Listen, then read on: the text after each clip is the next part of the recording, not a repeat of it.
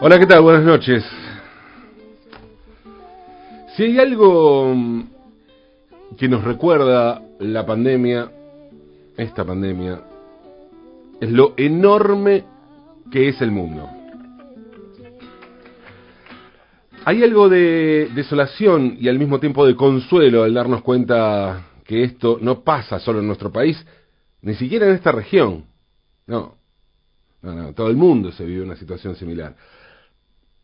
A ver, por supuesto que no todo el mundo eh, las cosas son iguales, ni la respuesta es la misma, pero sí existe una misma preocupación en lugares que muchas veces escapan de nuestra consideración y nuestra comprensión.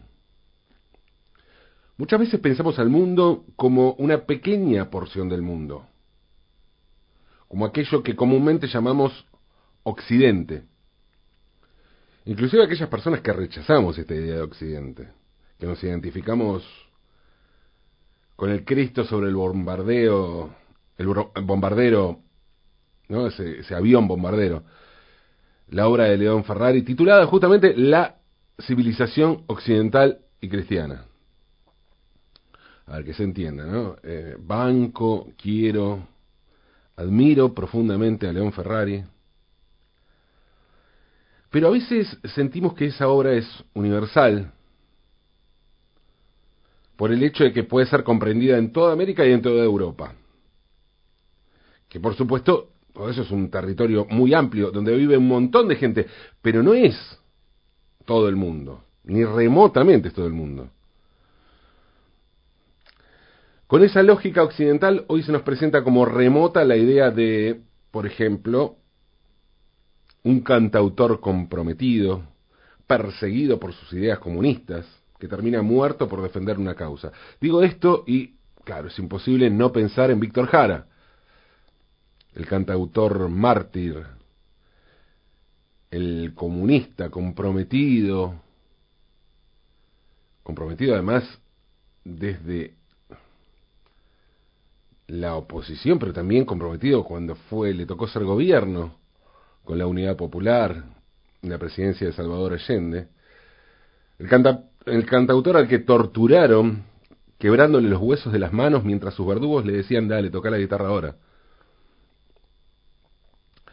Víctor Jara se transformó en un símbolo y hoy sus canciones las cantan intérpretes de todo el mundo, ¿no? Bono, Juan Manuel Serrat, Sting, Mon Laferte, Pedro Aznar, la lista es inmensa. Pero, más allá del legado de la memoria. Lo que concierne a Víctor Jara, las circunstancias que rodearon la, la muerte de Víctor Jara, inclusive el compromiso previo de Víctor Jara, parece de otra época. Ni el compromiso político, ni la canción testimonial, ni las fuerzas represivas, represivas parecen funcionar del mismo modo en que lo hacían en 1973, cuando la dictadura militar chilena, encabezada por Augusto Pinochet, detuvo, torturó y asesinó a Víctor Jara el 16 de septiembre de 1973, cuando el cantautor tenía apenas 40 años. Lo mataron 10 días antes de que cumpliera 41.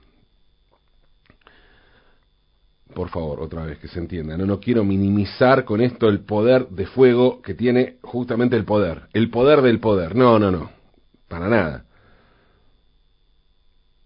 Ni decir que quiero negar que las fuerzas represivas existan como entonces, por supuesto que existan. Que existen. Me refiero a que hoy las cosas se dan de otra manera. Creo que no hace falta que les explique ¿no? que hoy en nuestro país no se precisan golpes de Estado, que la gente es capaz de votar por un proyecto político y económico similar al que antes para imponerse se necesitaba sangre y fuego. Digo que justamente por eso es que el poder cambió. No es que es más bueno. No, no, cambiaron las circunstancias. Y justamente por eso la resistencia a ese poder también cambió. O al menos creemos que cambió. O al menos cambió en este mundo que creemos que es el mundo, pero es tan solo el mundo conocido. Una zona del mundo en donde las cosas funcionan de un modo más o menos parecido, más o menos homogéneo. Pero el mundo real es mucho más grande, mucho más amplio, y suceden allí cosas muy distintas que parecen de otro tiempo. El 3 de abril pasado, hace casi un mes, cuando en la Argentina cumplíamos dos semanas de cuarentena, murió en Estambul la cantante Helin Bolek. Helen Bolek tenía apenas 27 años, con lo cual bien podríamos incluirla en el club de los 27, junto con Jimi Hendrix, Jim Morrison, Janis Joplin, Kurt Cobain, Rodrigo Bueno, Amy Winehouse. Pero a diferencia de estos artistas, Helen no entró en el club trágico de la muerte joven a causa de una sobredosis, un suicidio o un accidente de auto. No, Helen murió haciendo una huelga de hambre que había comenzado cuando fue detenida por sus ideas políticas. Helen Bolek era la cantante del grupo Group Yorum o Shorum. Group Shorum, y disculpen por, mi nula pronunciación turca, Group Shorum hace canciones propias que combinan música turca y kurda tradicional con elementos mm, eléctricos, modernos, guitarra eléctrica, batería, propios del, del rock y del jazz. Y letras de un fuerte contenido social y político. Es un grupo muy popular en Turquía, muy popular, donde hacen shows en estadios. Además realizaron giras con muy buena recepción por Alemania, Austria, Australia, Francia, Italia, Holanda, Dinamarca, Gran Bretaña, Grecia y Siria. Group Shorum se formó en 1985 cuando cuatro amigos de la Universidad de Mármara decidieron seguir la influencia que había tenido en ellos el movimiento latinoamericano de la nueva canción. es cierto que en la década del 60 en toda América Latina empezó a florecer un movimiento heterogéneo en cuanto a sus propuestas artísticas, pero con algunos puntos en común, que es como eran la canción con raíz folclórica, la guitarra como elemento primario y portátil desde donde surgían las canciones, en general tenían otra instrumentación, pero se podían tocar solo con la guitarra, ¿no? Y portátil a la hora de ir a actos políticos, cantar en barricadas, casi, ¿no? Pidiendo libertad de los presos, ese tipo de cosas de los presos políticos, ¿sí? Me quiero meter en temas, ya hablaremos del otro. Y el de otro punto eh, fue un fuerte compromiso social y político en las letras, acorde con el avance de la izquierda, ¿no? En esos años. En ese movimiento de la nueva canción podían convivir propuestas tan distintas como las de Violeta Parra, Daniel Biglietti, Ali Primera, Mercedes Sosa, Víctor Jara, Amparo Ochoa, Soledad Bravo, Quilapayún, Inti Limani, Nicomé de Santa Cruz, Gabino Palomares, entre muchos, muchos otros. Claro que ese movimiento llevaba ya al menos 20 años cuando se formó Group Showroom. Es como muy tardío, ¿no? Para lo que era la, la nueva canción. Una nueva canción latinoamericana, pero que tuvo sus correlatos. Se habla de la Nova Cansó, catalana, por ejemplo, ¿no? Mm, en otras latitudes tuvo su correlato.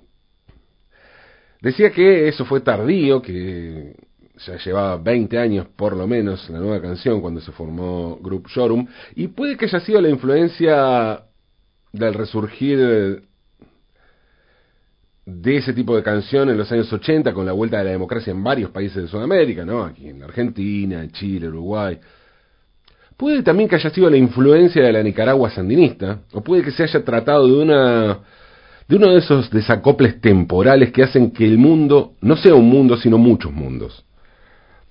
El caso es que este, estos cuatro amigos turcos universitarios combinaron la música popular turca y kurda, con letras comprometidas pero también satíricas con ciertos tópicos de la izquierda, y tuvieron mucho, muchísimo éxito. Paralelamente, en 1994 se, se fundó en Turquía el DHKPC, ¿no? que son las siglas, la sigla en turco del Partido Frente Revolucionario de Liberación del Pueblo, una organización política con un brazo armado, que eh, guerrillero, ¿no? que también podríamos considerar como una especie de Tupamaros o ERP, pero 25 años más tarde.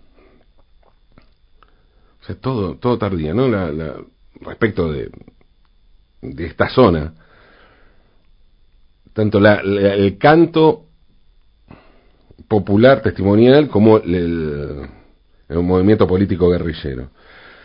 Eh, y enseguida se empezó a vincular a Group Showroom, el grupo musical, con el DHKPS.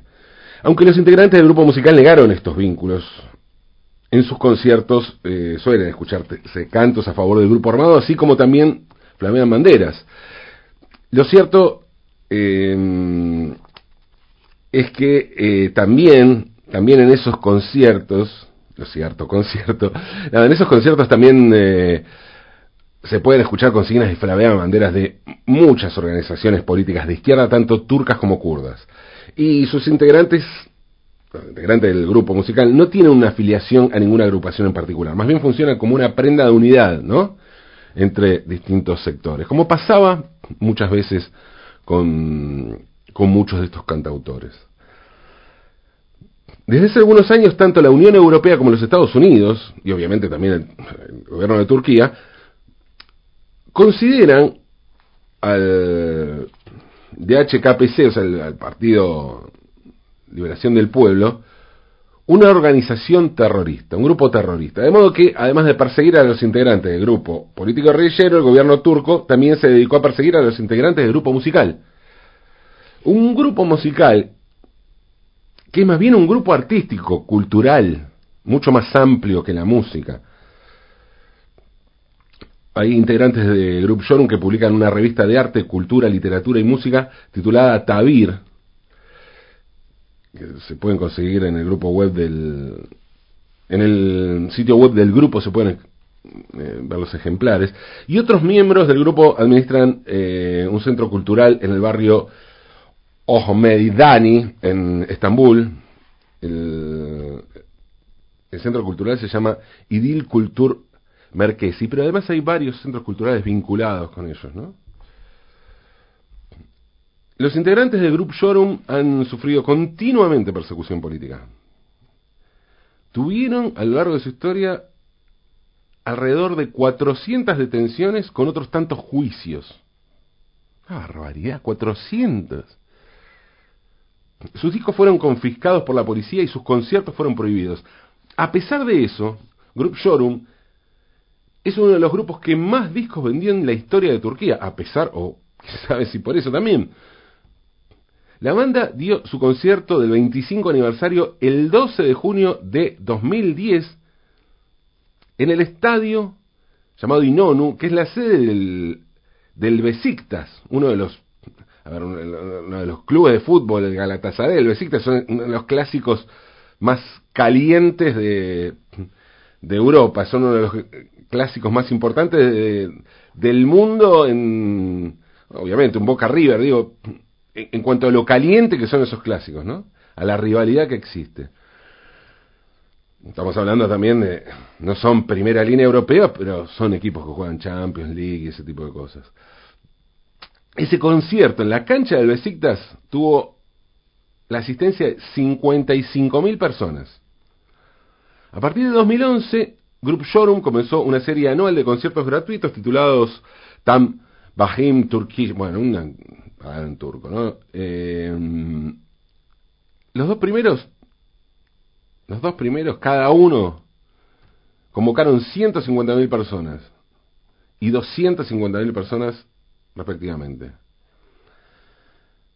Eh, la composición de Group Showroom cambió constantemente desde el comienzo, ¿no? El grupo bueno, tuvo un montón de integrantes. Pueden ver ahí en los canales de, online, ahí está incluso el concierto este, donde es impresionante, ¿no? La cantidad de gente y la cantidad de músicos, de sección de viento, es una, eh, una cantidad enorme de músicos que sube allá al escenario. Em, el grupo tenía ya siete años cuando nació Helen Bolek en 1992. Bolek se, se unió muy joven a Group Showroom y muy joven también cayó presa. Estaba eh, detenida y luego la liberaron, eh, pero había varios integrantes del grupo musical que estaban detenidos por, eh, por ser considerados terroristas, por terrorismo, o sea, se van a comer muchísimo tiempo presos. Eh, obviamente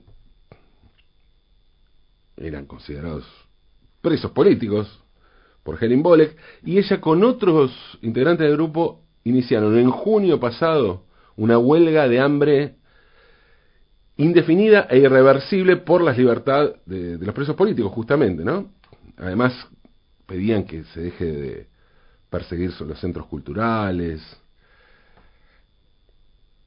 Y tras 288 días de huelga de hambre, Helen Bolek murió en Estambul, que es la misma ciudad donde había nacido.